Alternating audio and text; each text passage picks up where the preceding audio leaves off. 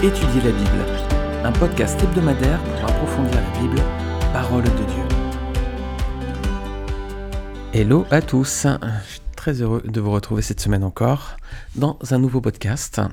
Toujours dans Josué, hein, on continue l'étude suivie du livre de Josué. Alors la semaine dernière on était dans Josué chapitre 6, c'était la prise de Jéricho par euh, Josué et Israël je vous propose de rester un petit peu plus dans ce chapitre, de nous attarder un petit peu pour faire un zoom sur la ville de Jéricho. Jéricho dans la Bible, Jéricho aujourd'hui. Donc Jéricho, c'est la première ville conquise en terre promise par Israël. Est-ce que vous savez d'où vient le nom Jéricho? C'est dérivé du mot lune. Voilà. Pourquoi? Parce que la ville a été l'un des premiers centres de culte dédiés aux divinités lunaires. Donc, vous voyez, beaucoup d'idolâtrie à Jéricho.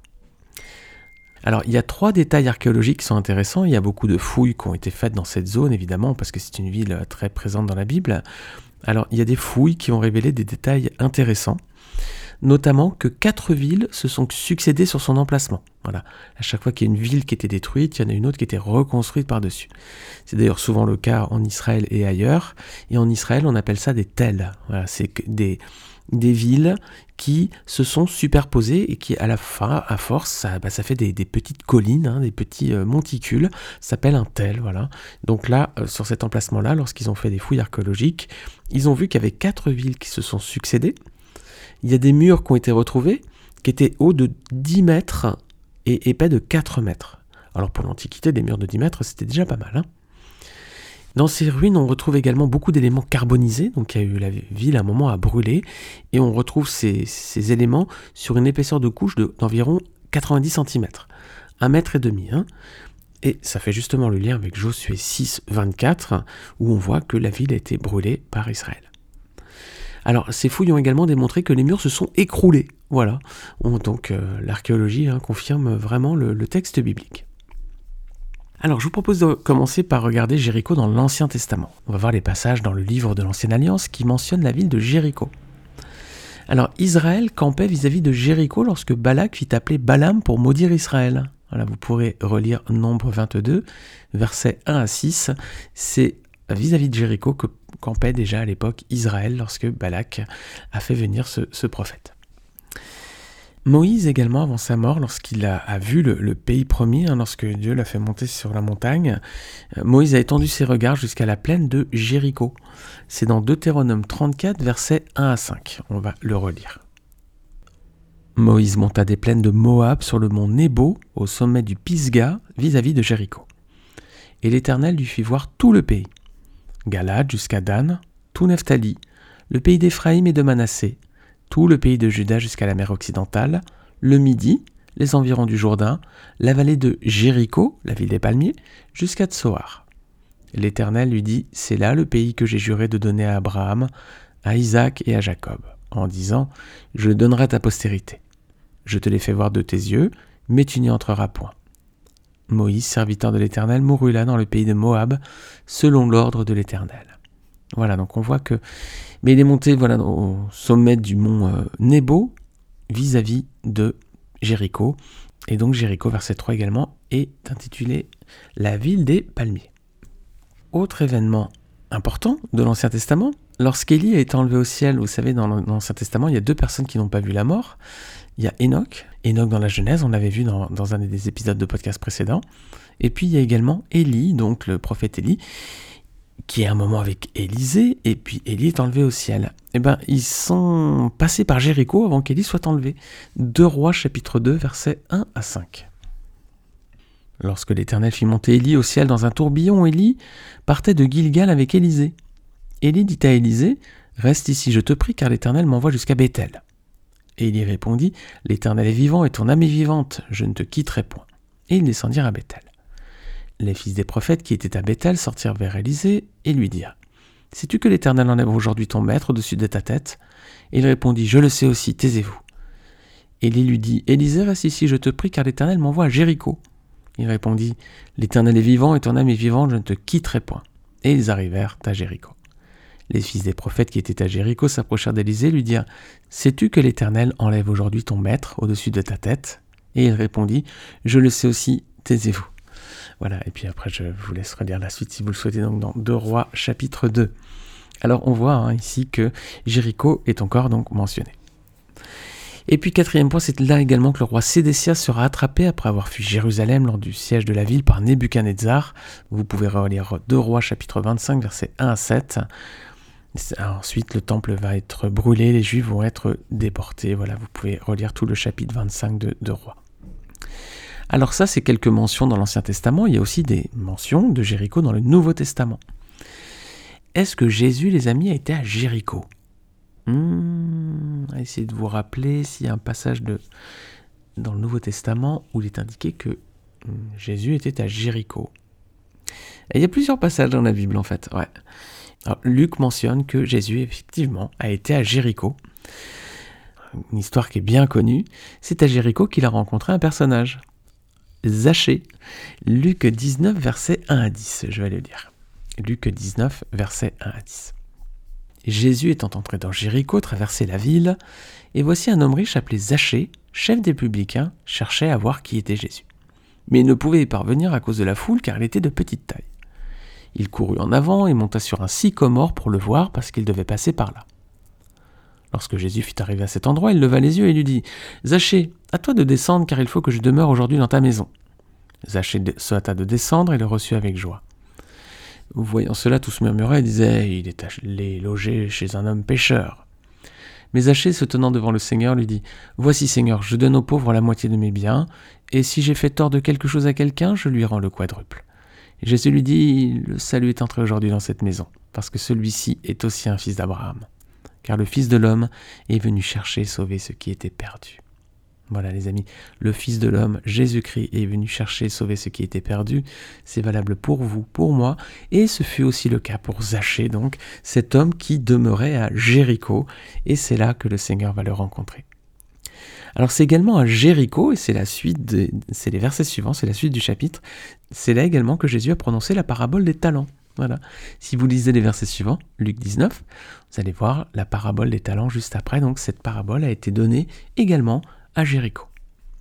Alors Luc n'est pas le seul évangéliste à mentionner un passage de Jésus à Jéricho, il y a Matthieu aussi. Dans Matthieu 20, verset 29, c'est indiqué que lorsqu'ils sortirent de Jéricho. Donc ça veut dire que Jésus était à Jéricho, et ça veut dire aussi que les événements qui ont lieu juste avant Matthieu 20-29 ont lieu également dans cette ville. Alors dans ce cas, si vous lisez Matthieu 20, il y a plusieurs passages importants. C'est donc à Jéricho que Jésus a annoncé qu'il allait être mis à mort et crucifié.